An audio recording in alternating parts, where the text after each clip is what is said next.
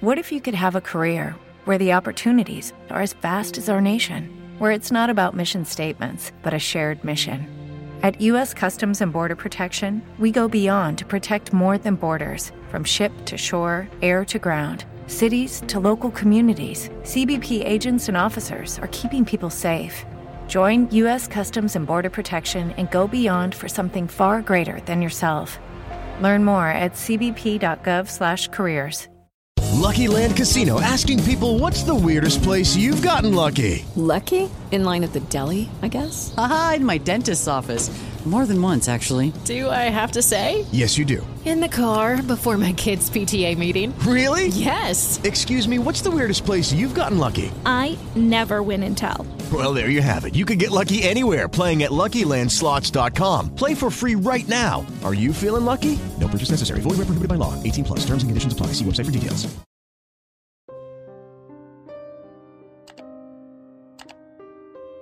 Un rezo al diablo.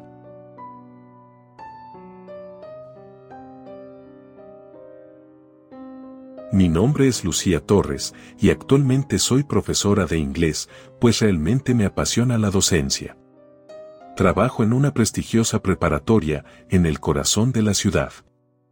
Mi vida diaria es una rutina académica, siempre entre libros y jóvenes estudiantes ansiosos de adquirir conocimientos del mundo, aunque no todos pero a pesar de la normalidad de mi vida, existen ciertas experiencias que he tenido que perturban mi mente de vez en cuando. Hace apenas unos días, en uno de nuestros descansos habituales, me encontraba compartiendo café y conversación con otra maestra. Entre risas y anécdotas de nuestros respectivos días laborales, la plática derivó hacia un territorio más oscuro e incomprensible que son las experiencias paranormales aquellos encuentros con lo misterioso, con lo raro, que han marcado nuestras vidas de formas que aún no podemos entender. Aquella ocasión le relaté con detalles una experiencia que había vivido en mi juventud, una que aún hoy en día me hace estremecer. Y aunque noté un brillo de sorpresa y escepticismo en sus ojos, continué mi narración. Creo que, en el fondo, ella no me creyó del todo. Pero bueno, Estoy dispuesta a compartir mi historia con quien se atreva a leerla o escucharla, con la esperanza de que comprendan que lo bueno y lo malo coexisten en nuestro mundo. Y que a veces, lo malo se camufla de bondad para confundirnos y hacernos daño. Todo sucedió cuando yo era una joven de 17 años, llena de dudas e inseguridades, tratando de comprender el complejo mundo del amor y las relaciones. Vivía en un pueblito de Morelos, un lugar en el que los días pasaban lenta y tranquilamente.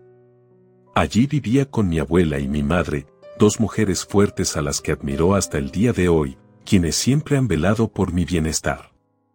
Mi madre pasaba la mayor parte del tiempo trabajando, siempre esforzándose por proporcionarme un futuro mejor. Como resultado, la mayoría de las veces me quedaba al cuidado de mi abuela, quien se convirtió en mi confidente y guía durante ese tiempo. Por aquel entonces me encontraba en un periodo de rebeldía y confusión. Había dejado la escuela durante un año, una decisión dada a mi bajo rendimiento académico y tomada como una forma de castigo por no haberme esforzado lo suficiente en mis estudios. En ese entonces no entendía el valor de la educación. Ya que no iba a la escuela, tenía que ayudar a mi abuela en las labores del hogar. Ella me había enseñado a cocinar, y cada día preparábamos juntas la comida para las tres. También lavaba los trastes después de cada comida. Además de cocinar y lavar los trastes, también me ocupaba de la ropa. Separaba la ropa por colores y tipos de tela antes de ponerla en la lavadora, con el fin de evitar que se dañaran o decoloraran. Me había acostumbrado al aroma del suavizante y a la sensación de la ropa fresca y limpia. Cuando terminaba con la ropa, tomaba la escoba para barrer, quitando el polvo. Después, trapeaba, dejando el suelo brillante y limpio. Mis abuelas siempre decían que uno podía decir mucho de una persona por cómo mantenía su hogar, por lo que siempre intentaba hacer las cosas lo mejor posible, aunque en el fondo ansiaba regresar a la escuela. Además del quehacer, los domingos por la mañana eran especiales para mí y mi abuela. Asistíamos a la iglesia, ella era una mujer muy devota y disfrutaba de su fe. En esa iglesia, que destacaba por su arquitectura antigua y sus bancos de madera, también se encontraba Víctor, un amigo de la escuela que era sacristán. Estaba allí no por fe, sino también como castigo de su madre después de haberse escapado de su casa para ir a una fiesta de la preparatoria. Así que por un tiempo tendría que ayudar en las tareas de la iglesia. Fue en esa misma iglesia donde conocí a Ramiro, un chico que acudía a la misa con su tía todos los domingos. La primera vez que lo vi, él estaba sentado en las bancas de la derecha, justo en la primera fila, mientras que yo estaba en las de la izquierda, en la tercera fila, así que podía verlo perfectamente. Me parecía el chico más guapo del mundo, su sonrisa iluminaba la iglesia entera, y sus ojos rasgados me parecían las puertas del universo. Ese día llevaba una chamarra azul marino que contrastaba con su piel clara y un pantalón de mezclilla. Después de la misa, intenté encontrarlo entre la multitud, pero ya no lo vi. Esa misma tarde, decidí ir a una de las pizzerías del centro con mis amigos. No soy una gran fanática del fútbol, por lo que cuando el partido comenzó en las pantallas del restaurante, me distraje mirando a las personas que entraban y salían del lugar. Fue entonces cuando lo vi. Era el chico de la iglesia y acababa de llegar con un par de amigos. Mi corazón latió con fuerza al verlo entrar. Ramiro se dirigió hacia la mesa de enfrente, que casualmente daba hacia la televisión donde se transmitía el partido. Él y sus amigos parecían estar sumamente interesados en el juego, pero yo no podía quitar mis ojos de él. De vez en cuando, veía sus ojos desviarse del partido y mirar en mi dirección. Al principio pensé que estaba alucinando, pero mi amiga, que había notado mi interés, corroboró lo que estaba viendo. No podía evitar sonreír cada vez que nuestros ojos se encontraban, y él correspondía a mis sonrisas con las suyas. Sentí una conexión inmediata con él, como si fuéramos dos piezas de un rompecabezas destinadas a encajar. Mis amigos querían irse después de un rato, pero les rogué que se quedaran un poco más. No quería perder la oportunidad de compartir aquel espacio con aquel chico. Uno de mis amigos me comentó que el chico no era del pueblo, que venía de Puebla y probablemente por eso no lo había visto antes. Luego de varios intercambios de miradas y sonrisas, una de las meseras del lugar se acercó a nuestra mesa con un licuado que yo no había pedido. Con una sonrisa, me dijo que la malteada era un regalo del chico de la mesa de enfrente. Aunque quise gritar de la emoción, simplemente le agradecí y le pedí que le diera las gracias a Ramiro por el licuado. Cuando finalmente tuvimos que irnos, levanté la vista para despedirme de él. Ramiro me miró, sonrió y levantó su mano en señal de despedida. Yo hice lo mismo, sintiendo un cosquilleo en el estómago ante la idea de verlo de nuevo. Aquel día, que empezó como cualquier otro, terminó siendo lo que yo creí que sería la historia de amor más bella, aunque no fue así. En fin, pasaron los días y me la pasaba pensando en él. Y el destino me sonrió cuando lo volví a ver una semana después, una vez que había ido por unas cosas en el centro. Y esa vez aproveché la oportunidad para invitarme a salir, y con todo el entusiasmo del mundo acepté. Fue un tranquilo domingo por la tarde cuando me encontré con él, el chico que había conocido en la iglesia y con quien había estado coqueteando en la pizzería. Decidimos dar un paseo casual, bajo el sol, refrescándonos con helado que compramos en el parque. Mientras comíamos nuestros helados, empezamos a platicar, dejando que la conversación fluyera naturalmente.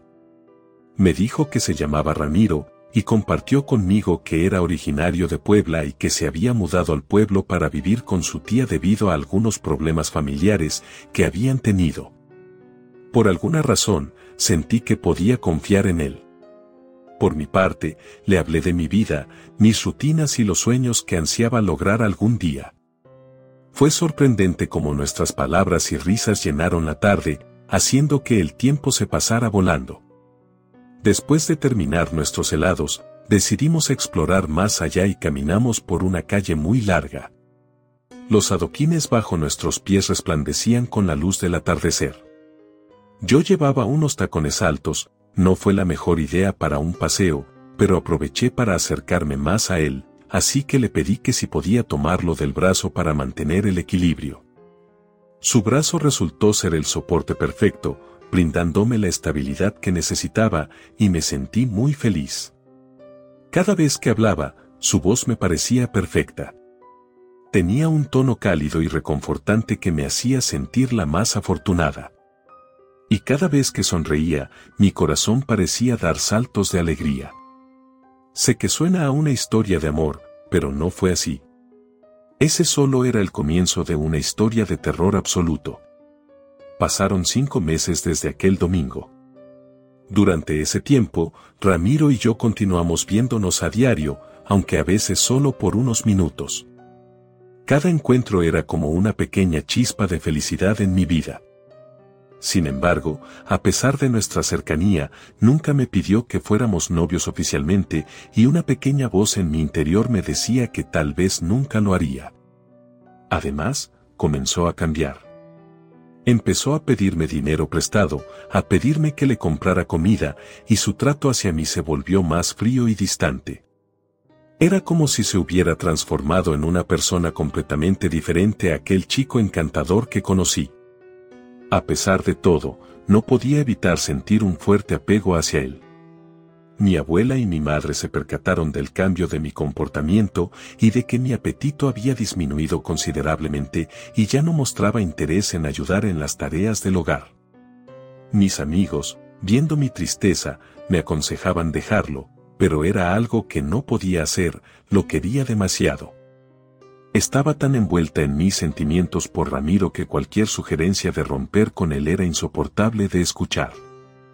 Después de siete largos meses de estar con él, claro, sin compromisos, Ramiro decidió poner fin a todo. Un día, sin previo aviso, simplemente me dijo que ya no podíamos estar juntos. Y con esas palabras, se alejó como si el tiempo juntos no hubiera significado nada para él. Para mí, a mis 17 años y viviendo mi primer amor, sentí como si el mundo se fuera a acabar sin él. Sé que suena ridículo, pero a esa edad, cada experiencia se siente de una manera intensa. Sentía como si hubiera perdido una parte esencial de mí. Era un jueves cuando sucedió. Ese mismo día, busqué consuelo en el lugar donde lo conocí, la iglesia. A esas horas y entre semana, la iglesia estaba prácticamente vacía. Allí, bajo la gran cruz y los vitrales coloridos, me desmoroné y lloré, pidiéndole a Dios que me ayudara, que hiciera que Ramiro volviera a estar conmigo. Mientras lloraba, sentí una mano tocar mi hombro. Al voltearme, vi que era Víctor, mi amigo sacristán, mirándome con preocupación. Al ver mi estado, me preguntó qué estaba pasando. Mientras lloraba, le conté todo, mi relación con Ramiro, cómo había cambiado y cómo había terminado todo. Víctor escuchó en silencio, sus ojos reflejaban empatía. Cuando terminé, me dijo que no valía la pena sufrir tanto por alguien como Ramiro. Sin embargo, no pude evitarlo y le dije que no dijera eso. Le dije que él no entendía, que yo realmente quería a Ramiro, que deseaba con todo mi corazón que él volviera a ser el chico del que me había enamorado. Víctor me miró en silencio durante unos momentos, como si estuviera pesando mis palabras. Continué llorando, podía sentir el dolor por la pérdida de Ramiro aún fresco en mi corazón. Después de un tiempo, que pareció una eternidad, Víctor finalmente habló, diciendo que él podría tener una solución para mi problema. Me dijo que él había aprendido en la iglesia que había un santo que ayudaba a las personas que necesitaban algo relacionado con el amor y que, si ponía toda mi fe, seguramente me ayudaría. Me dijo que era San Judas Tadeo y que tenía que poner una pequeña estatua en mi casa, en un altar, ponerlo de cabeza, con unas velas de color rojo y que debía decir unas cuantas cosas. Las lágrimas dejaron de brotar de mi rostro y comencé a escucharlo atentamente, pues era la oportunidad de que Ramiro se arrepintiera y volviera a estar conmigo. Víctor me dijo que no me preocupara, que él me daría la imagen del santo, así como las velas y lo que tenía que leer, que volviera al siguiente día a las 5 de la tarde. Me dijo también que lo único que quería era que estuviera bien y que la fe me iba a ayudar. Le agradecí porque me sentía mejor y ya tenía una esperanza de que todo estaría bien con quien, en ese entonces, creía que era el amor de mi vida. Esa noche fue eterna, no pude dormir. Me la pasé llorando y pensando en los buenos momentos que habíamos tenido Ramiro y yo, ni siquiera pensaba en los malos. Al día siguiente ayudé un rato a mi abuela y a las cinco ya estaba en la iglesia, como me había dicho Víctor. Cuando lo vi, me dio una bolsa negra y me dijo que ahí estaba todo lo necesario para poner el altar. Me dijo que no podía hablar mucho porque tenía trabajo, pero que en una hojita dentro de la bolsa estaban todas las instrucciones. Asentí con la cabeza y le di las gracias. Me dio un abrazo y me fui a casa. La verdad no le dije a nadie sobre eso, a nadie, porque me daba mucha pena que se burlaran de mí o me regañaran. En el fondo me sentía ridícula por hacer algo así, pero de verdad sufrí mucho por Ramiro y solo quería que todo fuera como antes. Al llegar a casa, decidí ignorar la cena con mi madre y mi abuela debido a la falta de apetito. Apenas entré a mi habitación, el agotamiento me venció y me quedé dormida, aún con la bolsa negra sin abrir. Desperté alrededor de las 10 de la noche y me dispuse a abrir la bolsa. Dentro encontré seis velas rojas, un manojo de hierbas secas y dos hojas de papel. Una de las hojas contenía una serie de oraciones que debía recitar, unas estaban en español y otras eran letras que no tenían ningún sentido, y la otra tenía las instrucciones detalladas. También había un frasco con un líquido extraño. Pero lo más importante de todo era la pequeña estatua de cerámica de San Judas Tadeo, estaba vestido de verde y tenía barba. Bueno, me dispuse a hacer el altar, prender las velas, esparcir las hierbas sobre la mesita y decir las oraciones que decía la hojita. Las que eran letra con letra me costaron mucho, no sabía cómo pronunciarlas, pero hice mi mayor esfuerzo. Aparte, agregué otras más que yo misma había creado diciendo el nombre de Ramiro. Después de hacer todo eso, me volví a dormir, pero soñé cosas muy extrañas que hicieron que me despertara abruptamente. Abrí los ojos y solo había oscuridad, y hasta que mis ojos se acostumbraron a ella, me di cuenta de que había una sombra cerca de la ventana. Pero cuando limpié mis ojos con las manos, ya no vi nada. Unos segundos después, se escuchó algo raro en la mesa, era como si un animal pequeño estuviera caminando ahí. Por esa razón, me levanté y prendí la luz, porque si era un ratón debía decírselo a mi mamá. Me di cuenta de que no había nadie, pero algo llamó mi atención enormemente. Era la figura de San Judas Tadeo, y parecía que estaba llorando sangre, pues de sus ojos salía un líquido rojo que goteaba en la mesa. Siendo totalmente sincera, me asusté al principio, pues era algo anormal, algo que no debía ser, pero después recordé que en la tele había visto que esos eran milagros, y me alegré porque quizá eso significaba que Ramiro y yo volveríamos a estar juntos. Quizá el santo me había escuchado y me iba a ayudar.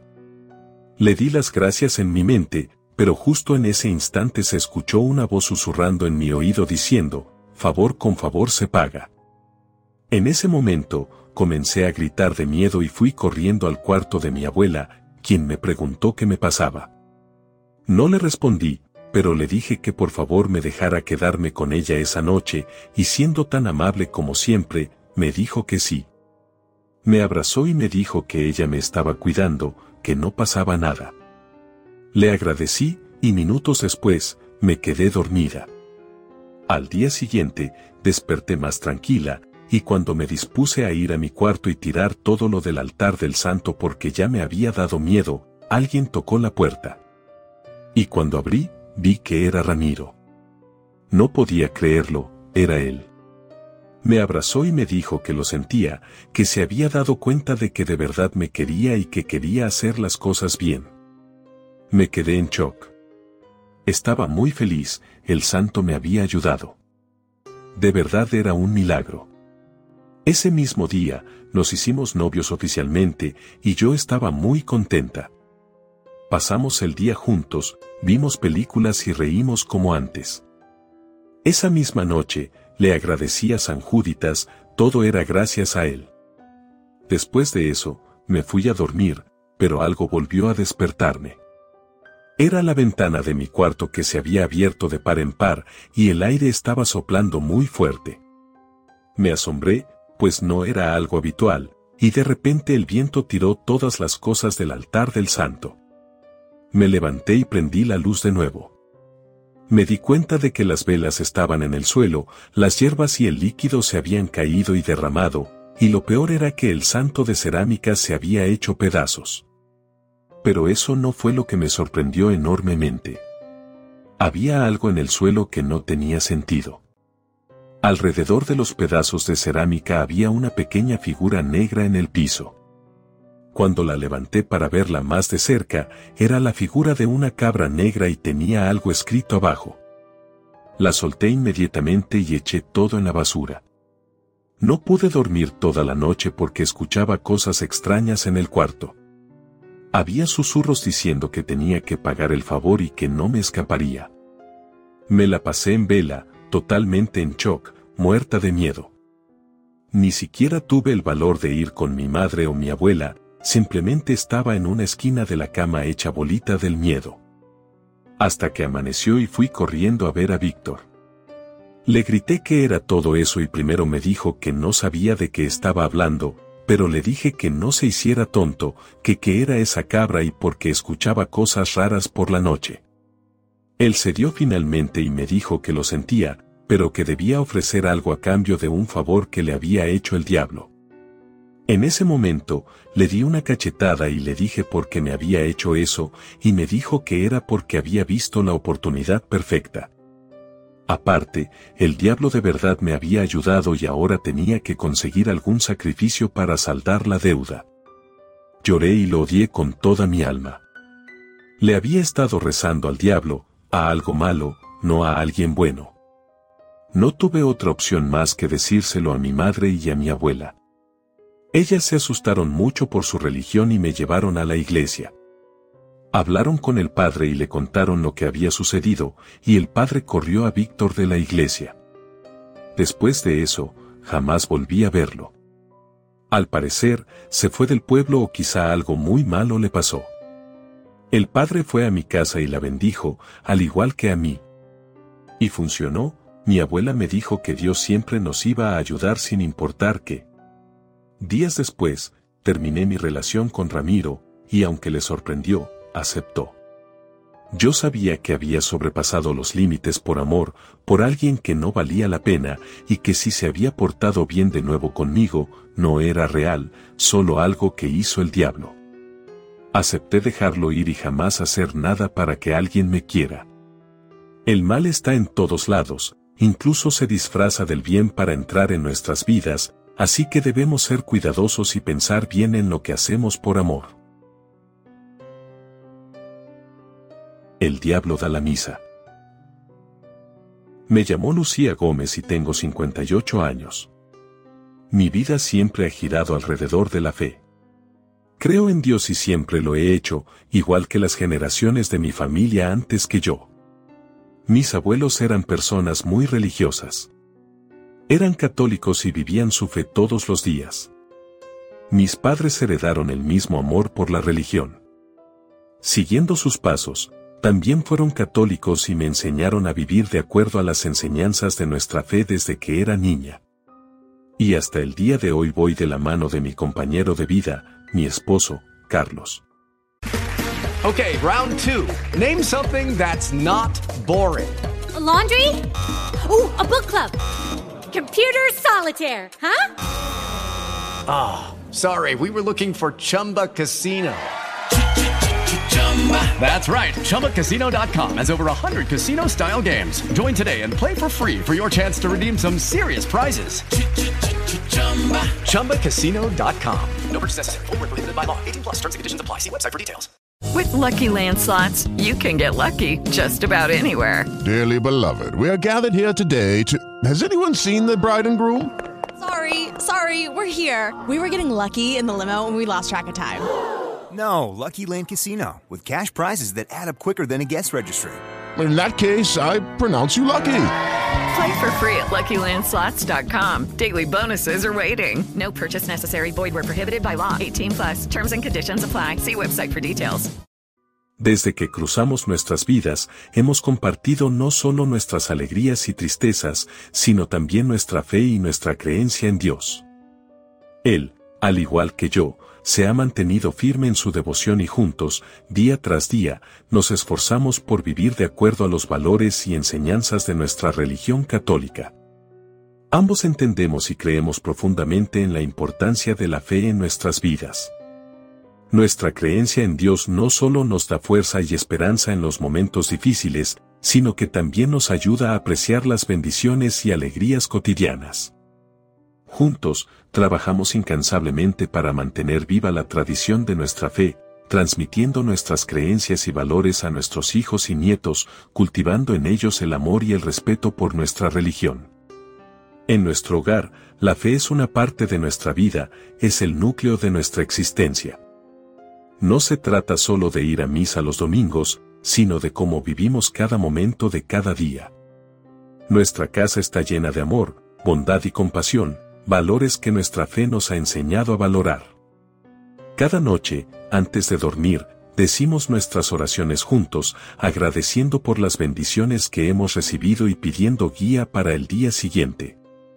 En fin, tenemos tres hijos, los tres son hombres, Julio tiene 20, Raúl 17 y el más pequeño, Omar, tiene 15.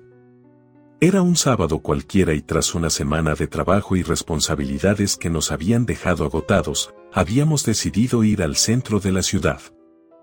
Tlaxcala es un lugar muy bonito y, en especial, el centro en fin de semana. Nuestra mañana comenzó en un pequeño restaurante situado en una de las largas calles del centro. Ahí, las mesas eran de madera rústica y el aroma del café recién hecho nos invitaba a empezar el día con una sonrisa. Desayunamos con calma, disfrutando de los sabores y de nuestra compañía familiar. Luego de saborear los últimos sorbos de café, nos dirigimos a caminar mientras comíamos un helado. Después de la función, decidimos ir a un parque cercano. Era muy bonito, rodeado de árboles y con mucha actividad. Fue allí donde nos topamos con un grupo de chicos, amigos de mi hijo Raúl. Habían tenido un partido de fútbol esa mañana y se habían quedado a platicar bajo la sombra de los árboles. A mí siempre me ha caído muy bien esos jóvenes, así que nos acomodamos en una de las bancas de piedra y dejamos que Raúl se uniera a sus amigos. Mientras tanto, nosotros empezamos a planear la hora en que iríamos a la misa de la mañana al día siguiente. Frente a nosotros estaba la iglesia. Su campanario era muy bonito y justamente me gustaba ese parque porque me recordaba a los domingos por la mañana dedicados a la fe y a Dios. Desde nuestra posición, podíamos escuchar a los amigos de Raúl hablando con entusiasmo. Estaban hablando en voz alta, pero entonces, algo ocurrió. Un chico llamado Oscar les preguntó algo inusual. Quería saber si alguien del grupo conocía la leyenda de la iglesia.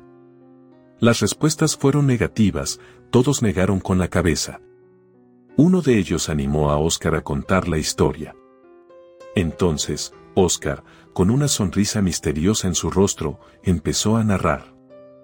En nuestra banca, mi esposo y mis otros dos hijos estaban inmersos en su propia conversación, hablando de sus semanas agotadoras en el trabajo y en la escuela, y de los últimos acontecimientos en el mundo del fútbol pero yo no podía concentrarme en nada de eso. La historia de Oscar había capturado mi curiosidad, más que nada por mi religión y porque todos los domingos íbamos a esa iglesia. Justamente llevo toda una vida yendo a misa, pero una de ellas es la que más me ha marcado.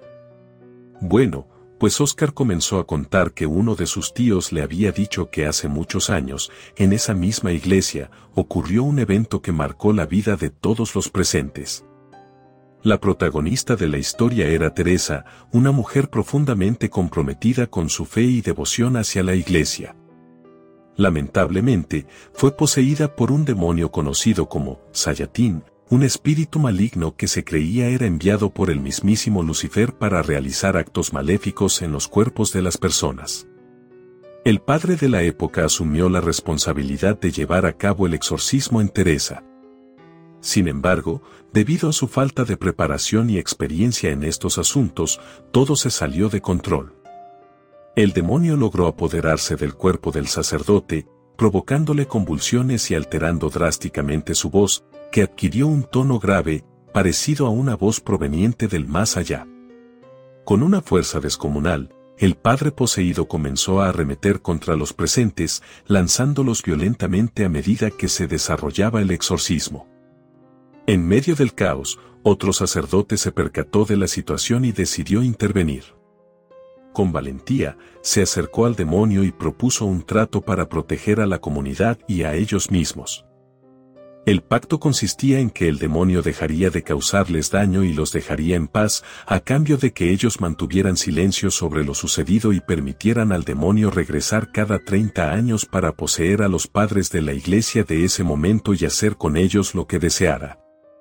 Sorprendentemente, el demonio aceptó el trato propuesto, y Oscar, quien contaba la historia, mencionó que su tío le había advertido recientemente que el plazo de 30 años se estaba agotando y se rumoreaba que el demonio estaría al acecho, listo para llevar a cabo su promesa y poseer a alguno de los sacerdotes actuales de aquella iglesia.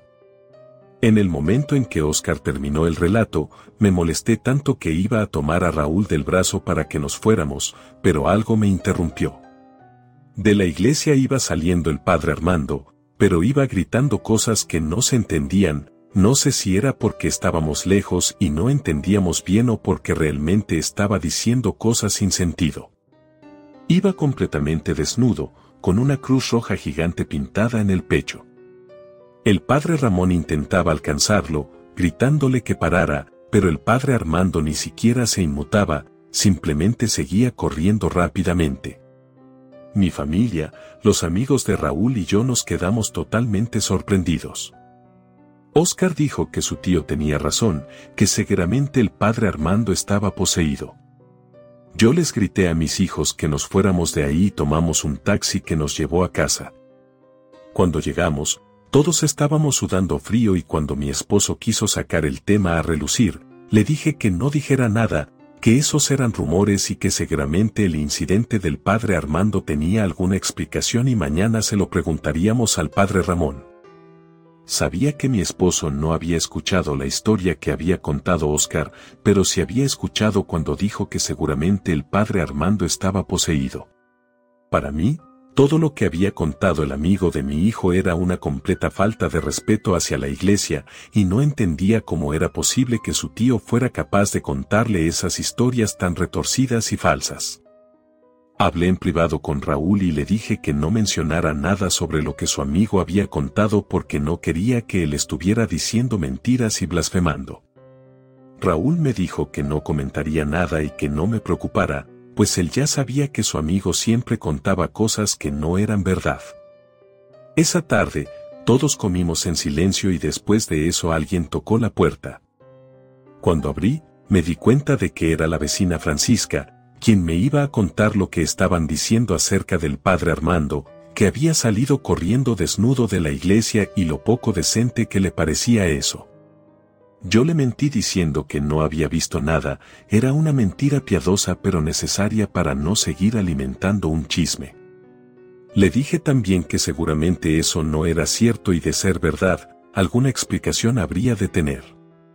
Al día siguiente, en misa lo averiguaríamos. La tarde transcurrió y poco a poco pensaba en otras cosas y ya no en lo que había escuchado y visto en el parque. Llegada la noche, mi familia y yo vimos películas de comedia y comimos palomitas. Eran más o menos las 10 de la noche, y como a las 12 de la noche, todos nos fuimos a dormir, puesto que al día siguiente debíamos ir a misa temprano. Estaba muy cansada, así que el sueño me venció, pero alrededor de las 3 de la mañana, un fuerte sonido me despertó.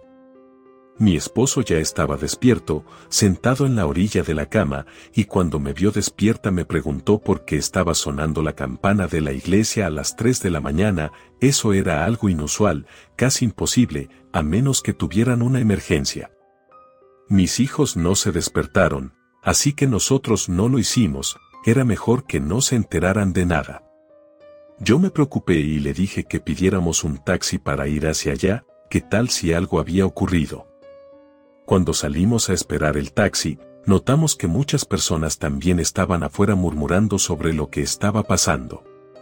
Doña Francisca me dijo que jamás en todo el tiempo que había vivido ahí se había escuchado la campana a esas horas. Le dije que nosotros iríamos a ver qué estaba sucediendo y me dijo que me mantuviera al tanto. Era mi amiga, pero a veces me caía mal por chismosa. La campana no dejaba de sonar y sonar mientras íbamos en el taxi. Cuando llegamos, notamos que había alguien donde se situaba la campana. Era el padre Armando, que estaba moviéndola repetidas veces. Pero detrás de él estaba el padre Ramón, que parecía querer frenarlo, pero no lo lograba. Al ver que varias personas éramos espectadoras, el padre Ramón nos gritó desde ahí que nos fuéramos a casa, que todo estaba bien, era solo que el padre Armando había tenido una crisis de ansiedad. La verdad, a mí me parecía otra cosa, pero decidí creerle y le dije a mi esposo que nos fuéramos. Un rato después de llegar a casa, el sonido de la campana cesó y no se volvió a escuchar en toda la madrugada. Pero lo peor de todo sucedió ese domingo. Nos levantamos a las 7 de la mañana y nos preparamos para ir a la misa de las 9. Yo estaba intrigada por todos los sucesos del día anterior y de la madrugada. Quería saber qué sucedía realmente con el padre Armando. Mi esposo tomó mi mano antes de entrar a la iglesia, dándome seguridad. Llegamos y nos sentamos hasta adelante porque, como mi familia y yo siempre éramos de los primeros en llegar a la iglesia, teníamos lugares para escoger.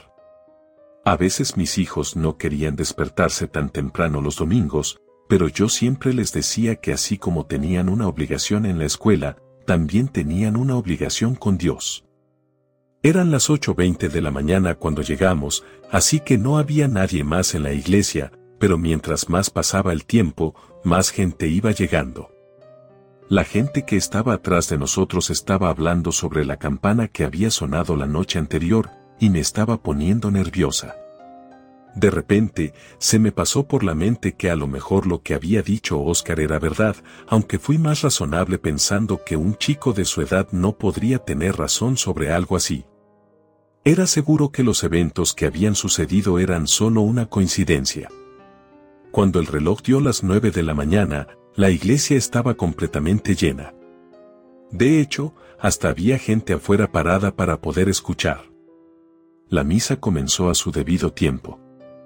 El coro, que estaba conformado por niños, comenzó a cantar y varios hombres tocaron sus instrumentos. Cantamos las canciones para iniciar y unos minutos después, salió el padre Armando, vestido con una túnica blanca. Todos nos levantamos de las bancas de madera en señal de respeto. Cuando lo vi ahí, me sentí más tranquila, eso significaba que todo estaba bien. A todos nos encantaba como el padre Armando daba la homilía. Para quienes no sepan, la homilía es la parte donde el sacerdote da un pequeño sermón y reflexión sobre las lecturas del día. Su manera de hablar siempre nos llenaba el alma de paz. Pero cuando lo vi más detenidamente, me di cuenta de que el padre Armando lucía diferente, con un aspecto extraño y mostrando signos evidentes de cansancio y palidez. Sorprendentemente, su habitual sonrisa no se veía en su rostro. Caminó hasta el altar con paso lento y realizó una reverencia antes de dar inicio a la misa. Pronunció el saludo inicial y llevó a cabo el acto penitencial, sin embargo, su voz sonaba débil, ronca y algo extraña. Durante el momento de las lecturas y el salmo, prefirió permanecer sentado en su silla, mirando hacia el vacío. Sus ojos estaban entrecerrados, como si tuviera la intención de descansar o incluso dormir.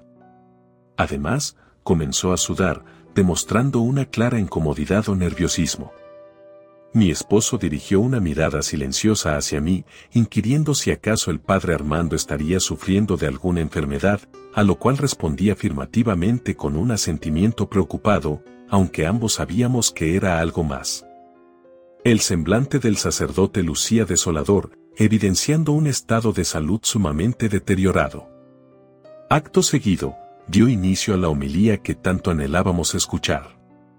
Todos los presentes aguardábamos con expectación sus palabras, esperando que, quizás, compartiera con nosotros los pormenores de su malestar, que nos dijera que se sentía mal o algo parecido, pero no fue así. Se posicionó en el podio y nos miró con asco. En su cara había gestos de disgusto y, por un fugaz instante, parecía que iba a vomitar. Sin embargo, trató de hacer un esfuerzo por leer.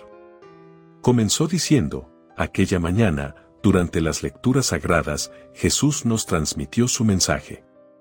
Sin embargo, en medio de su discurso, el padre Armando detuvo abruptamente sus palabras. Tomó su mano para secarse el sudor y, de pronto, una serie de toses irrumpieron en el ambiente. A través del sistema de amplificación, las palabras emitidas se volvieron ininteligibles, sumiendo a los fieles en un desconcierto. Hasta que, de pronto, comenzó a decir cosas muy feas, groserías y maldiciones. Todos estábamos disgustados, pues el hecho de que se encontrara enfermo no justificaba de ninguna manera las obscenidades que salieron de sus labios en aquel sagrado recinto. Luego comenzó a decir, perdón, me corrijo. En las lecturas de hoy.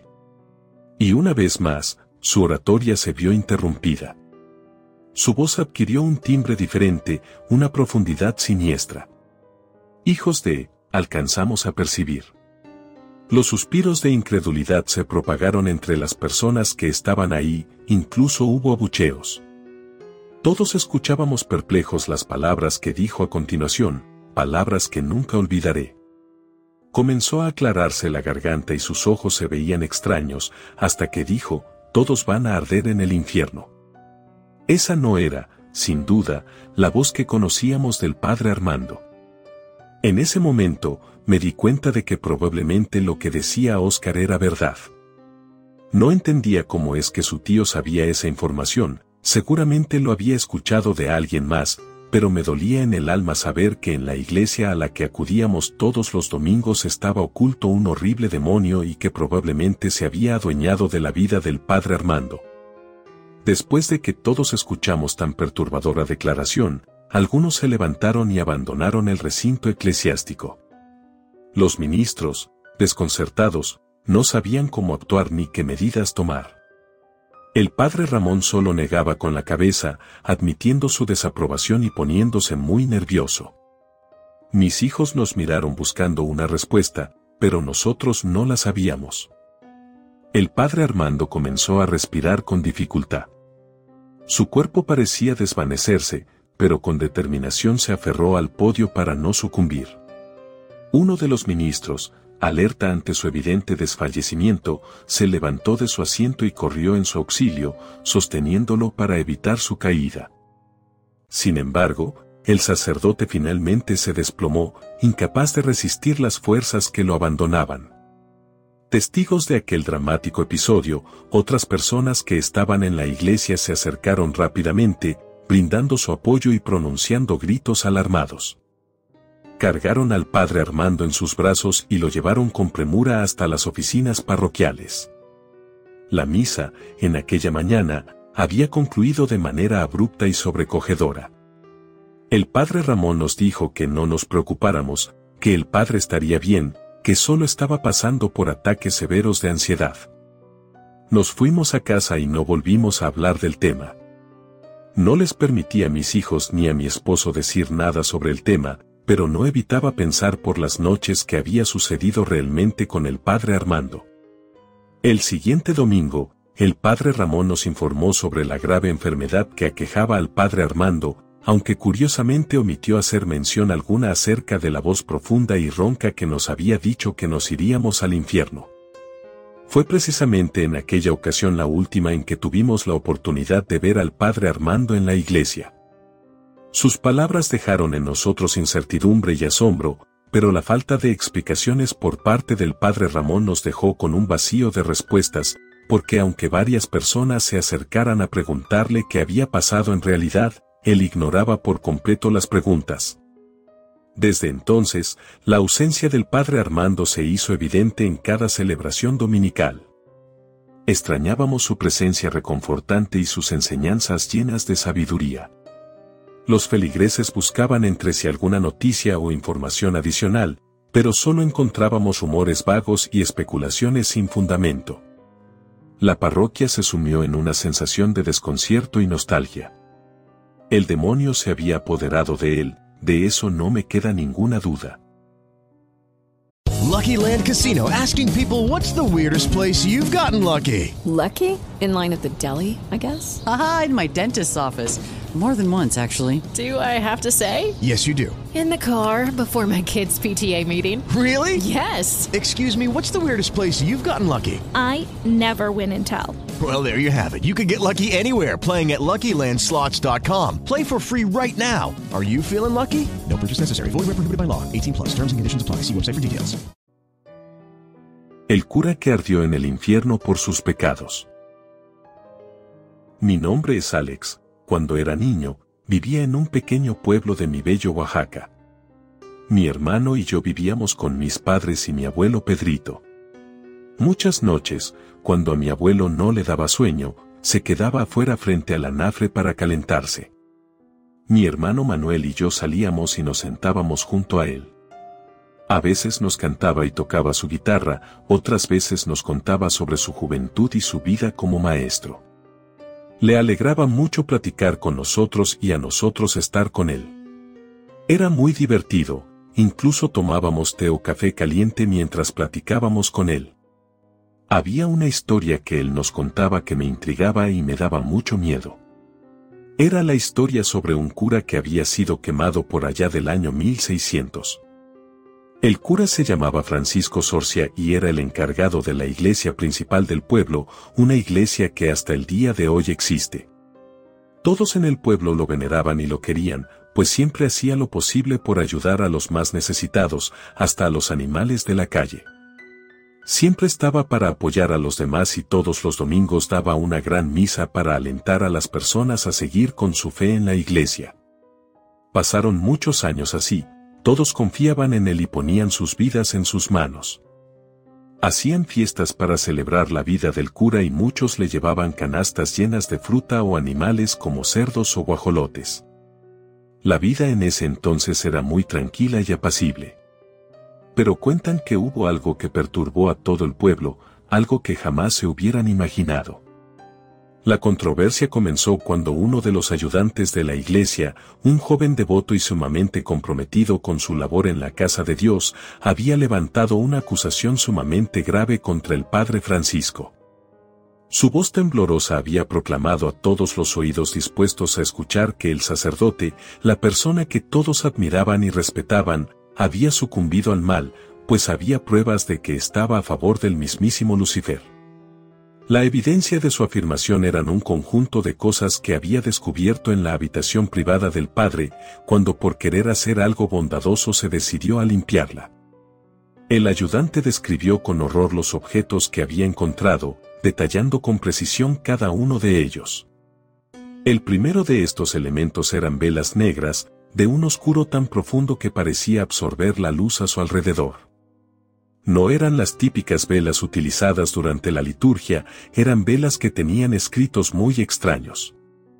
Además, había encontrado imágenes del diablo, eran imágenes feas realmente y perturbadoras, que mostraban a Lucifer en toda su infamia. Estas no eran simples ilustraciones, sino que tenían un nivel de detalle espantoso. El pentagrama, un símbolo conocido en el ocultismo y en la adoración satánica, también había sido descubierto por aquel chico en la habitación del padre. Este signo, frecuentemente relacionado con la magia negra y los rituales paganos, hacía que fuera claro que no se trataba de un juego o de una broma, sino de algo completamente real. Pero lo más horrible de todo eran las Biblias. No eran las sagradas escrituras tal y como se conocen, sino que habían sido profanadas. Estaban manchadas de sangre, lo que sugería la realización de rituales satánicos. Además, sus portadas y páginas estaban pintadas de negro, como si intentara ocultar la luz y la verdad escrita en un libro sagrado. Estos desagradables descubrimientos en la habitación del padre no solo generaron un tumulto en la comunidad religiosa, sino que también sembraron dudas y temores en los corazones de los feligreses. La imagen de un padre supuestamente piadoso y devoto manchado por prácticas oscuras y satánicas desató un torbellino de preguntas y sospechas en la iglesia y en la comunidad en general. Así que otros padres del pueblo fueron a averiguar si eso era cierto, para no tomar acción ante una mentira y sin dar indicios, fueron a la habitación del padre. Cuando abrieron la puerta, el padre estaba hincado en el suelo rezando y se dieron cuenta de que todo era verdad. Había horribles rastros de brujería y satanismo. Era algo asqueroso y algo que provocó el asco de los padres. Muchas imágenes horribles del diablo, pentagramas y escritos en la pared que no tenían ningún sentido. Incluso las cruces que estaban en la pared estaban volteadas al revés, pues dicen que el diablo es el mayor imitador de Dios.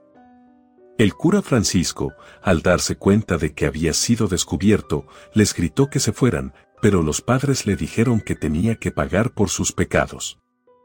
El mentiroso cura les dijo que nada era lo que parecía, que todo eso era obra de Dios y cosas parecidas, lo que hizo enfurecer aún más a los padres, porque se estaba burlando de la Iglesia Católica y eso no lo podían permitir.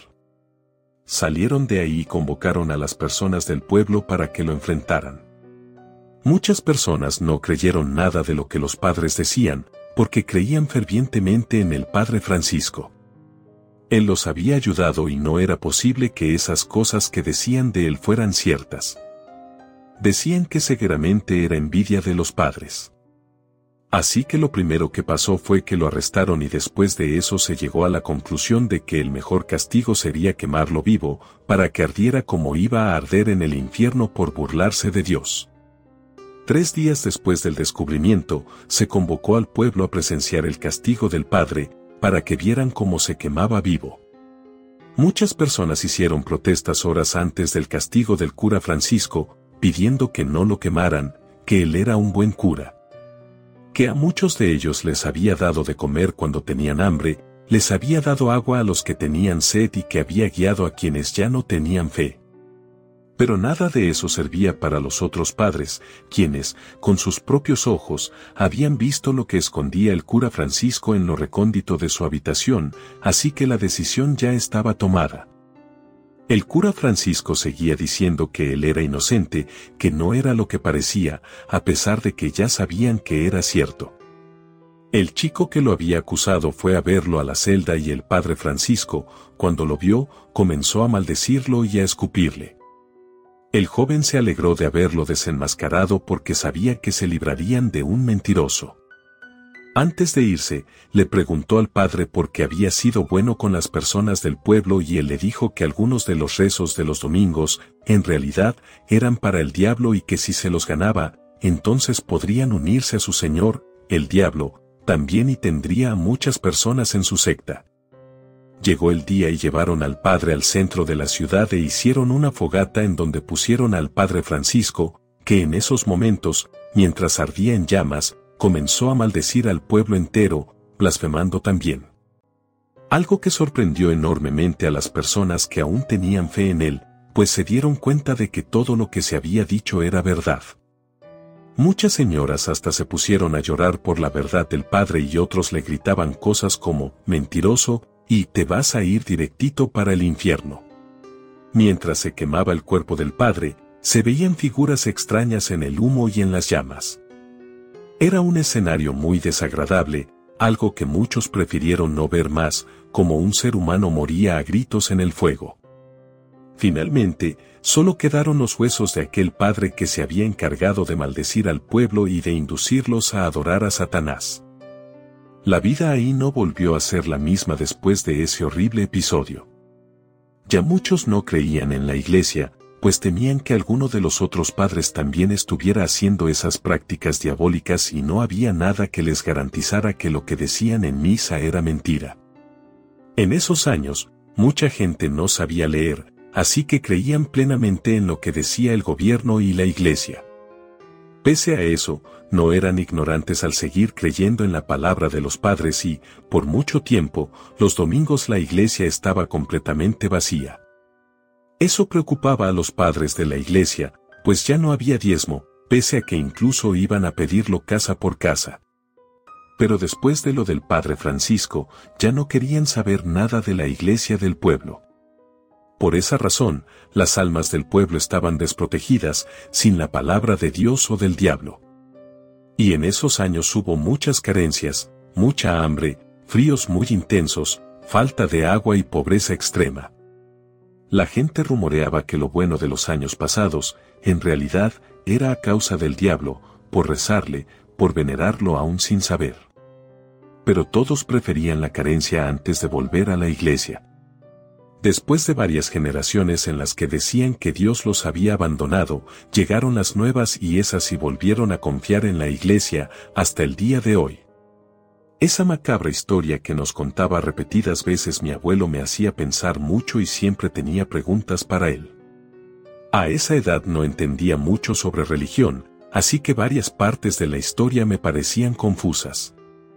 Mis padres regañaban al abuelo Pedrito cuando nos contaba ese tipo de cosas, le decían que nosotros éramos pequeños para entender y escuchar esas historias, pero el abuelo decía que quería que algún día nosotros también les contáramos a nuestros nietos sobre todo eso. Recuerdo que hubo una ocasión en específico, después de que el abuelo nos contó esa historia, no pude dormir.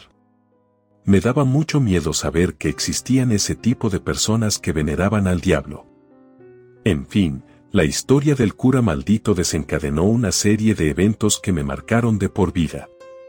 Siendo un niño todavía, de nueve años, recuerdo que fui con mi hermano Manuel por unos mandados que nos habían pedido nuestros padres.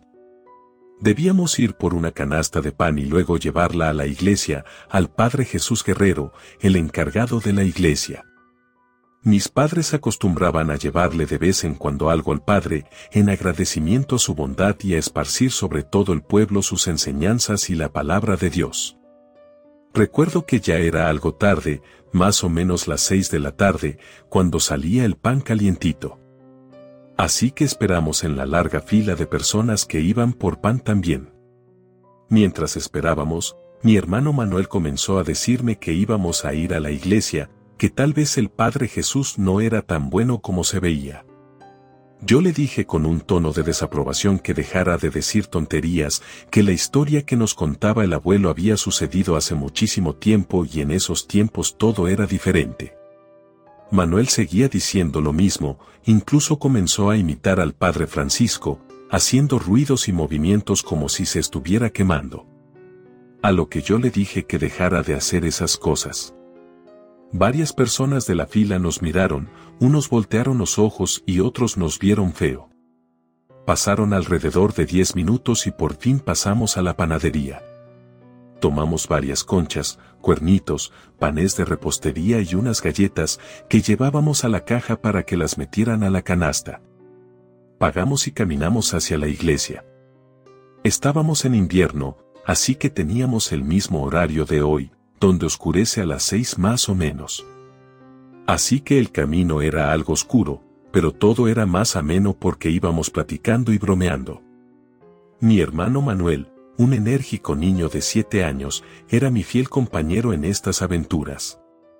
Nos llevábamos excepcionalmente bien, más allá de la simple relación de hermanos. Él era mi mejor amigo. Pasábamos la mayor parte del tiempo juntos, compartiendo risas, sueños y anécdotas. Cuando a él lo mandaban a alguna tarea o a comprar algo, yo siempre estaba ahí para acompañarlo, y lo mismo ocurría al revés. Si a mí me encargaban algún mandado, él no dudaba en unirse a mí. Esa tarde-noche caminamos un buen rato, platicando sobre libros de colorear, nuestros juguetes y ese tipo de cosas pero mi hermano volvió a hablar sobre el tema del Padre Francisco, de la historia que nos contaba el abuelo. La verdad no entendía por qué estaba tan obsesionado con el tema ese día, si varias veces habíamos ido a la iglesia a dejarle cosas al Padre y nunca había dicho nada al respecto. Y la verdad, siendo un niño, comenzó a darme miedo y comencé a imaginar el escenario que decía mi hermano, donde el actual padre del pueblo, el Padre Jesús, era en realidad una mala persona y escondía cosas malas en lo profundo de la iglesia. Mi risa nerviosa denotaba miedo y mi hermano se dio cuenta. Pese a que él era más pequeño, era muy aficionado a las historias de terror que nos contaba el abuelo. Le encantaban esos temas y siempre dibujaba monstruos con horribles tenazas, unas caras horribles, tentáculos, color verde, negro o rojo. A mí me llamaban la atención esos temas, pero prefería las caricaturas o dibujar a mi familia. El abuelo Pedrito siempre nos decía que se sentía orgulloso de lo valientes que éramos a nuestra edad, algo que no sabía si era del todo cierto, porque a mí sí me daban miedo muchas cosas. En fin, seguimos caminando y yo le dije a Manuel que ya se callara, que dejara de hablar del padre quemado, pero él se reía más y más y no me hacía caso. Me dijo que era su historia favorita y me preguntó si creía que había sucedido realmente o solo era un invento del abuelo. Yo le dije que seguramente no era verdad, que era una simple leyenda, algo que solo se había contado de generación en generación como la historia de la Llorona, y que en dado caso de que hubiera sucedido realmente, quizá no había sido tan horrible como lo contaba el abuelo. Comenzamos a hablar mucho sobre el tema, aunque me daba miedo. Sería mentira decir que no era interesante. Puedo decir que el camino, en vez de parecer más corto, parecía eterno. Sentía que caminábamos y caminábamos y no llegábamos a la iglesia. Seguimos platicando y finalmente llegamos. Entramos y la iglesia estaba completamente vacía. La luz de las lámparas colgantes iluminaba las bancas de madera y daban un aspecto de paz. Dijimos el nombre del Padre Jesús en voz alta, porque sabíamos que seguramente estaba por ahí como siempre, pero nadie contestó. Le dije a Manuel que esperáramos unos minutos, que a lo mejor había ido al baño o se estaba bañando, aunque siendo franco se me hacía raro que dejara la iglesia sola. Normalmente estaba por lo menos el ayudante del Padre. Pero pues esperamos un buen rato y volvimos a llamar al Padre Jesús, pero de nuevo nadie respondió hasta que una voz salió de atrás del altar principal y dijo, Hijos, pásenle, están en su casa, disculpen, estaba ocupado. Cientos de veces habíamos escuchado la voz del Padre, en las misas o cuando íbamos a visitarlo, pero esa vez se escuchaba extraña. Era más grave, como si estuviera enfermo de la garganta, y justamente eso pensé. Manuel le dijo que le habíamos llevado pan y él, con la misma voz, nos dijo que pasáramos al otro lado del altar, donde nadie pasaba, solo el Padre y sus sacristanes. Eso nos pareció todavía más raro, pues todas las veces que habíamos ido a verlo, él nos recibía en la iglesia como tal, en las bancas, y se ponía a platicar con nosotros.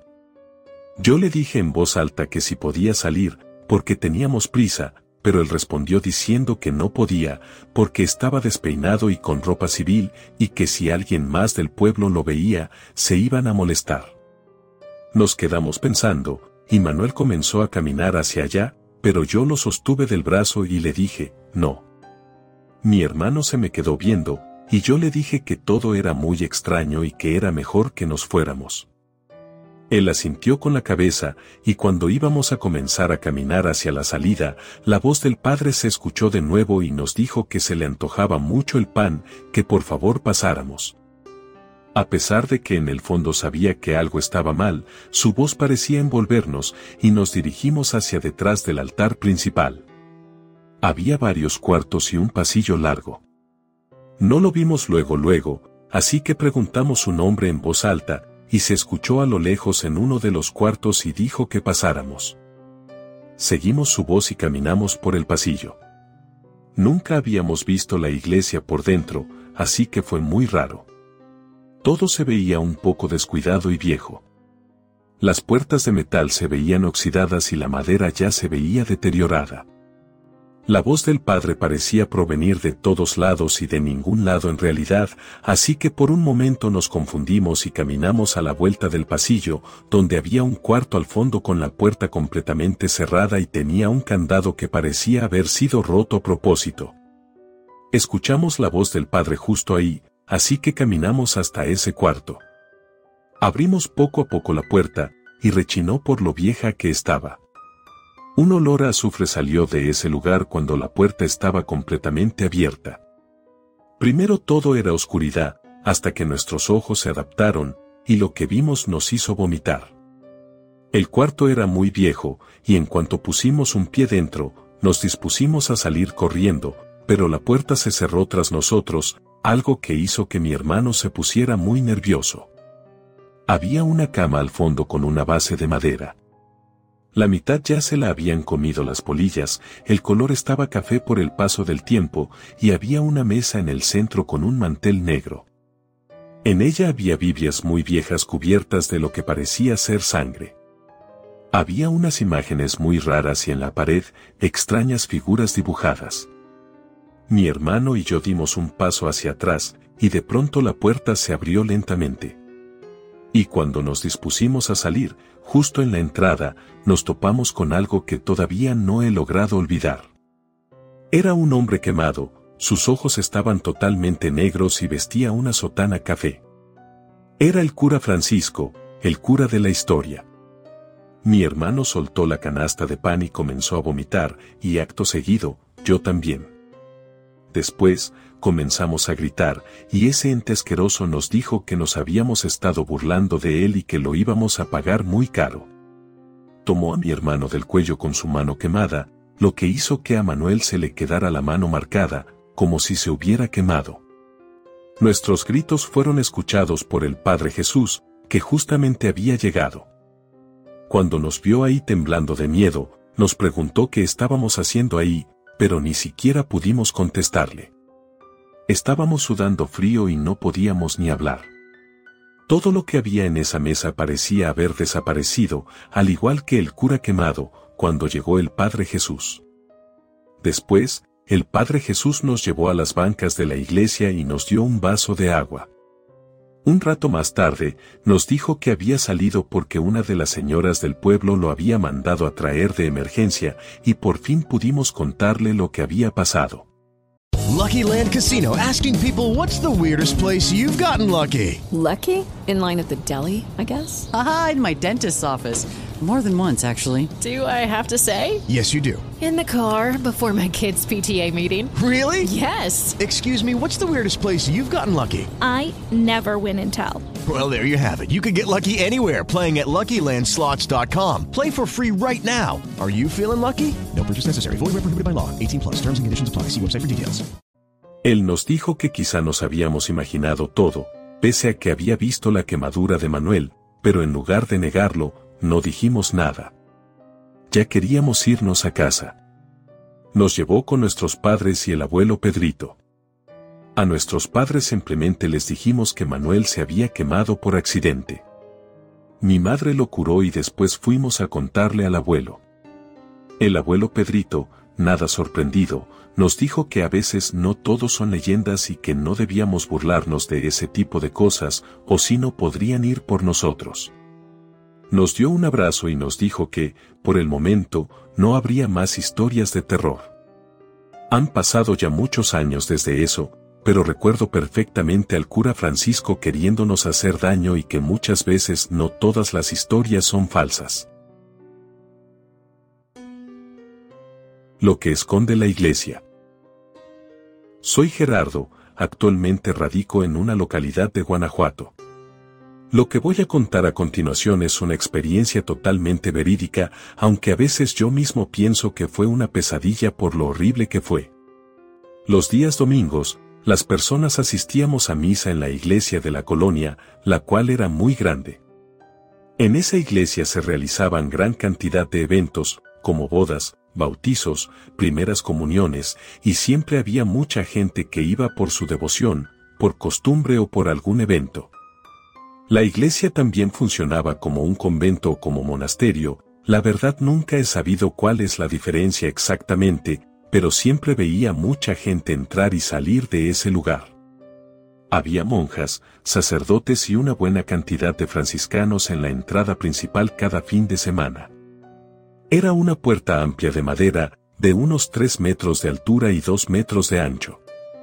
También había un zaguán de gran tamaño que iba a dar a un patio, donde se hacían las festividades locales de la iglesia, tales como las pastorelas o las fiestas patronales, entre otras. Pero eso sí, no se podía entrar más allá de esos dos sitios, la capilla principal donde se hacían las misas y el patio. Pero esta iglesia abarcaba por lo menos cinco cuadras de la colonia. Era muy grande y casi nadie tenía acceso al interior, solo algunas personas, unos señores y señoras que ayudaban en el mantenimiento del lugar y tal vez también en la organización de algunos eventos. Sin embargo, yo conocía a alguien que había trabajado ahí. Era el señor de la tiendita de la esquina, quien me dijo que años atrás, antes de poner su negocio, había tenido la oportunidad de entrar, pero no tan lejos. Este señor, llamado Hugo, se encargaba de la jardinería y me contó que solo había entrado a una bodega pequeña que estaba después del patio, pero que no había ido más allá. Me dijo que se dio cuenta de que había una puerta pequeña de fierro por la que solo podían pasar los sacerdotes y los demás religiosos. Don Hugo me contó que hubo algo, algo que había escuchado ahí adentro y que también tuvo la oportunidad de ver. Me dijo que en varias ocasiones escuchó que los religiosos decían que un grupo de exploradores irían a buscar el tesoro, pero nunca decían que era lo que había, solo se referían a un tesoro gigante y muy importante. Un día llegaron unos hombres vestidos de amarillo, quienes traían consigo una gran cantidad de aparatos. Algunos parecían detectores de metales y mucho equipo para grabar, pero no quedaba muy claro qué era lo que iban a hacer ahí, porque llevaban lo que parecían herramientas también, como palas, picos y ese tipo de cosas. Don Hugo menciona que jamás había visto a esas personas en la colonia y que se veía luego, luego que eran de afuera. Dice que se dio cuenta de que entraron por la pequeña puerta de fierro, esa por la que solo podían pasar los sacerdotes, monjas y las personas de la limpieza, la entrada que estaba prohibida al público. Después de que entraron, no salieron en todo el día. De hecho, el viejito me contó que pasaron las semanas y jamás se volvió a ver salir a esos hombres. Y me dijo que recordaba que, al cabo de unos meses, unas personas que parecían ser policías, también de fuera, fueron a investigar la desaparición de aquellos hombres por todo el pueblo. Cuando llegaron a la iglesia, él se dio cuenta de que uno de los padres de aquel templo les dijo algo en el oído a los policías, lo cual hizo que detuvieran las investigaciones y ya no se volvió a tocar el tema. Era como si aquella iglesia escondiera un gran secreto que no querían que fuera revelado. Así concluía la historia de mi amigo Hugo. Yo le dije que quizás solo eran mitos y ya. Platicamos un rato más sobre otras cosas y regresé a mi casa. Cuando ya estaba en mi cuarto, acostado, viendo al techo, de repente me surgió una idea. Era claro que el tesoro al que se referían los religiosos de la iglesia de la colonia era dinero o tal vez oro. Y aunque podría ser un mito, también podía ser verdad. Sinceramente, en ese entonces necesitaba mucho dinero para seguir con mi casa, que estaba en obra negra, para la escuela de mi hijo Betito y para que mi esposa se comprara un vestido bonito. Tenía que entrar en ese convento y encontrar ese tesoro. Aunque tenía una familia, yo aún era joven y no tenía mucha experiencia en la vida, así que en ese momento parecía buena idea y la ambición me ganó e ignoré la historia de don Hugo. Bueno, solo la parte final, en donde contaba que los que habían entrado ahí habían desaparecido. Era domingo y, aunque aún tenía sueño, me levanté muy temprano, a eso de las cinco de la mañana. Me bañé, me cambié, fui a la panadería y después me fui a misa de siete de la mañana. No le dije a mi esposa porque ella aún dormía y no quería perturbar su sueño. Aparte, necesitaba ir completamente solo. Cuando llegué, tuve que esperar a que acabara la misa y después traté de ubicar la puerta que daba al interior de la iglesia. Esperé misa tras misa y una vez que la tenía ubicada, esperé el momento para entrar. Me di cuenta de que después de cada misa, la puerta quedaba abierta por cinco minutos, pero solo en un momento se quedaba sin vigilancia. Estuve esperando hasta encontrar ese momento. Ya eran las 3 de la tarde y había estado ahí por ocho horas, observando todos los movimientos y grabándolos en mi mente. Más o menos a las tres y media, la puerta se quedó sola. La verdad, tenía miedo y nervios, pues sabía que podría encontrarme con algo que no me gustaría adentro. Pero no me eché para atrás con la motivación del tesoro. Entonces, aproveché ese preciso momento y pasé sigilosamente a través de la puerta. Mi emoción era enorme, quería encontrar el tesoro y mejorar mi vida. En ese momento, creí que empezaba una gran aventura, pero en realidad, lo que comenzó fue un infierno.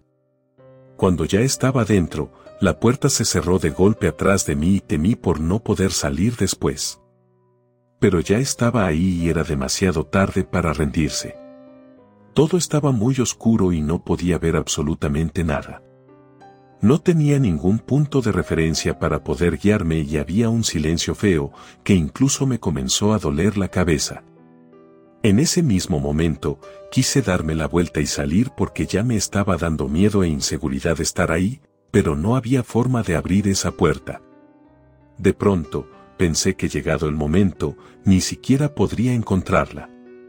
Y bueno, Después caminando en medio de la fría oscuridad, me di cuenta de que no podía encontrar ni siquiera una pared para sostenerme y como no veía nada, me puse a caminar con cuidado.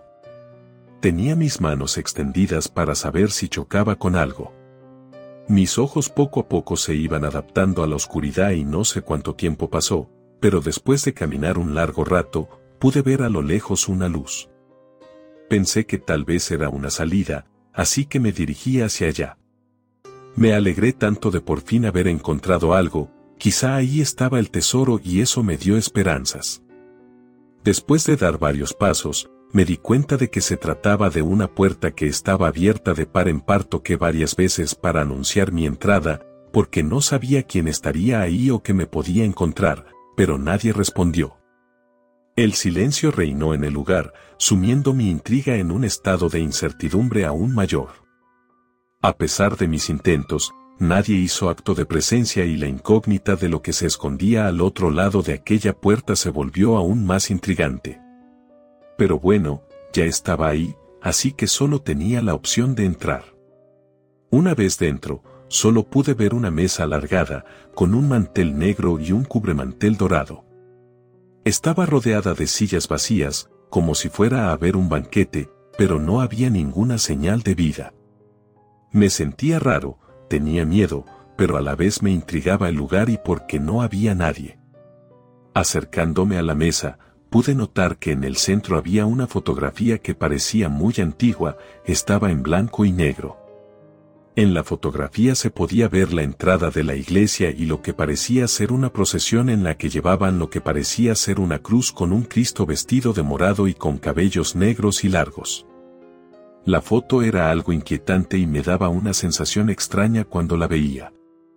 Las personas que aparecían ahí llevaban cubiertas las caras con una máscara negra que terminaba en un pico y que solo tenía dos agujeros en la parte de los ojos para que pudieran ver. Además, en una de sus manos podía verse que llevaban antorchas. Mientras me encontraba absorto contemplando esa foto, de repente, sin previo aviso, escuché el estruendo inesperado del cerrojo de la puerta al cerrarse. Sobresaltado, solté un grito involuntario que escapó de mis labios. La foto, que tenía entre mis manos, se deslizó sin control y acabó estrellándose contra el suelo, provocando que el cristal protector se rompiera en innumerables fragmentos diminutos. Me invadió una intensa sensación de vergüenza y arrepentimiento por mi distracción descuidada.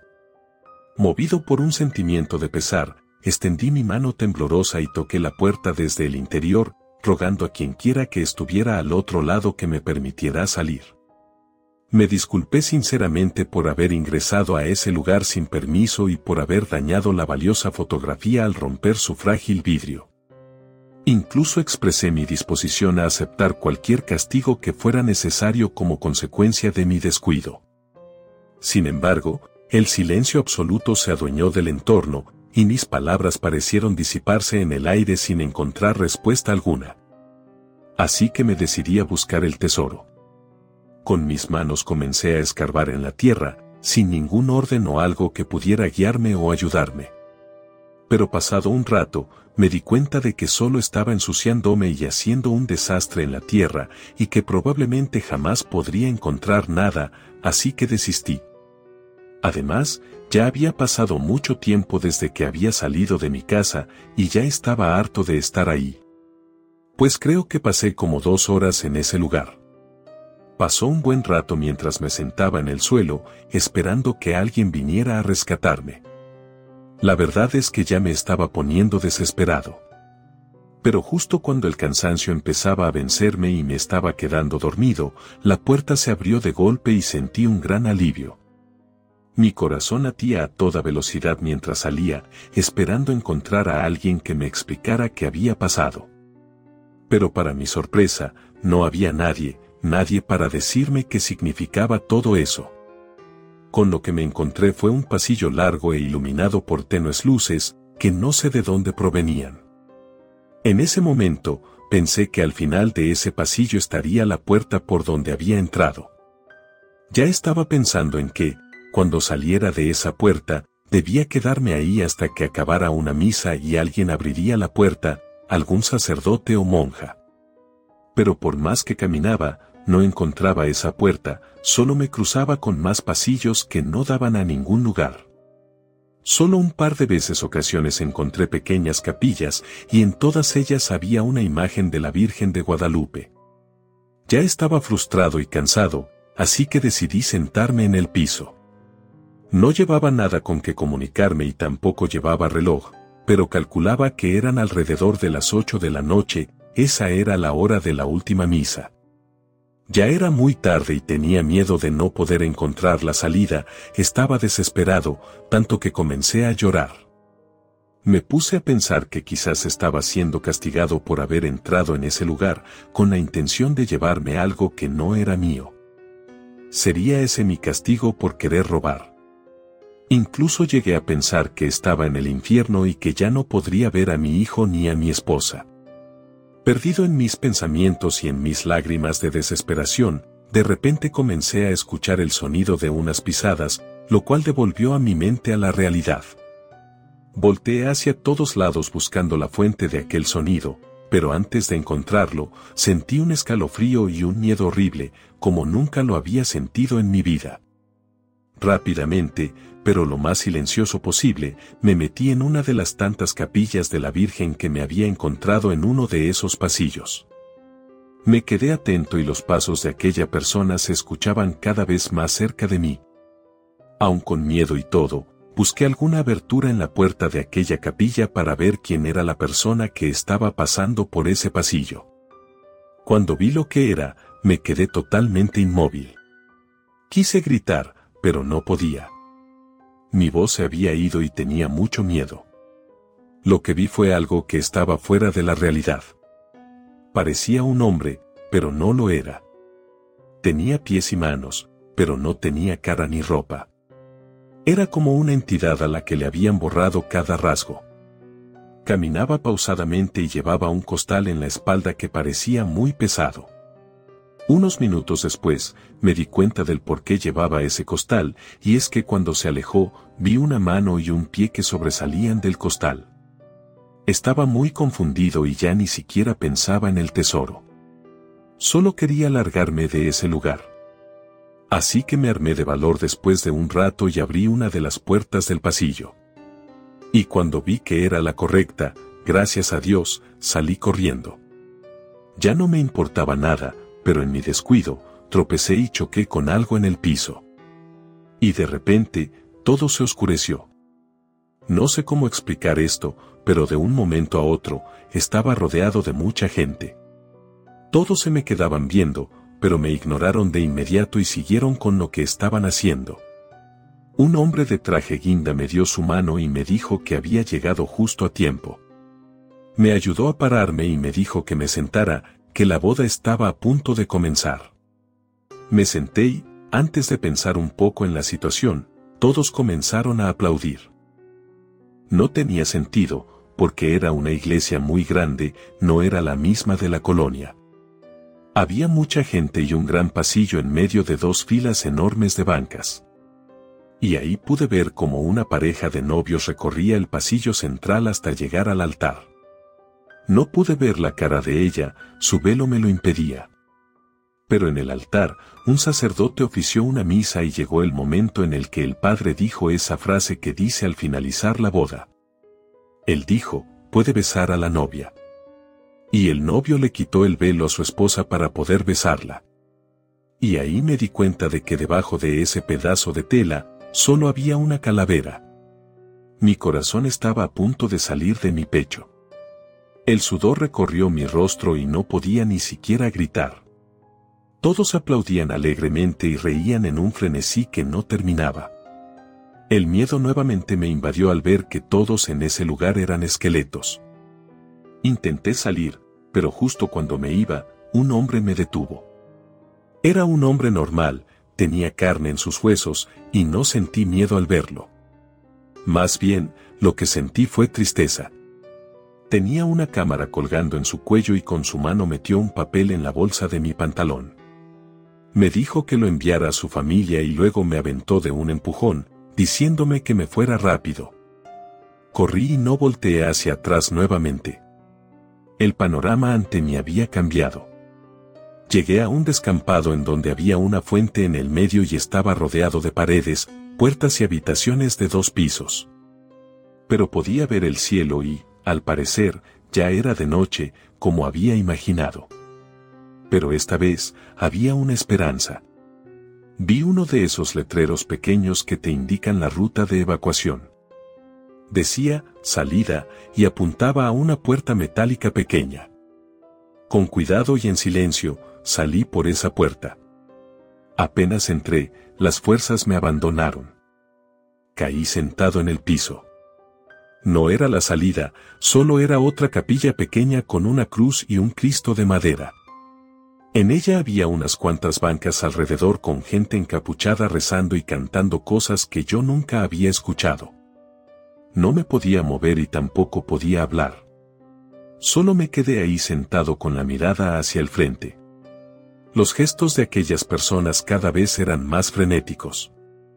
Y llegó el momento en que vi al Cristo de madera, quien con movimientos erráticos señaló hacia lo que parecía una lápida y me dijo, ahí está lo que buscas. No aguanté más y me desmayé. Desperté y estaba en medio de la misa. Pude ver personas de mi barrio, personas que yo conocía. Volteé hacia atrás y pude ver la calle de siempre. No tenía duda de que estaba en la iglesia de la colonia. Pensé que tal vez todo había sido un sueño y estaba feliz, pero no me duró mucho el gusto. Pues a mi derecha, había un hombre con un traje color guinda, el cual volteó hacia mí y me dijo, ya sabes dónde está lo que buscas. Él te lo dijo, es tuyo. Irás por él. Yo grité muy fuerte porque ese hombre era aquel que estaba en la boda de los esqueletos, pero esta vez no tenía rostro. No sé ni cómo escuché que hablo si no tenía boca. Salí corriendo hacia la calle y no paré hasta llegar a mi casa. Cuando estaba por abrir la puerta de mi casa, busqué las llaves en las bolsas de mi pantalón y me di cuenta del papel que me había dado aquel hombre de la cámara. Al verlo mejor, pude notar que era una carta con dirección. Esa noche, mi esposa, al verme tan mal, me bañó con agua fría y me dio té de ruda para calmar el susto. Después de eso, entregué la carta en la dirección que traía la hoja. Era una mujer, pero no quise decirle ni preguntarle nada más. Por mucho tiempo, me la pasé pensando que era todo lo que había visto y también en que quizá el tesoro estaba enterrado en una de las lápidas del panteón de la localidad. Pero sinceramente, preferí no averiguarlo.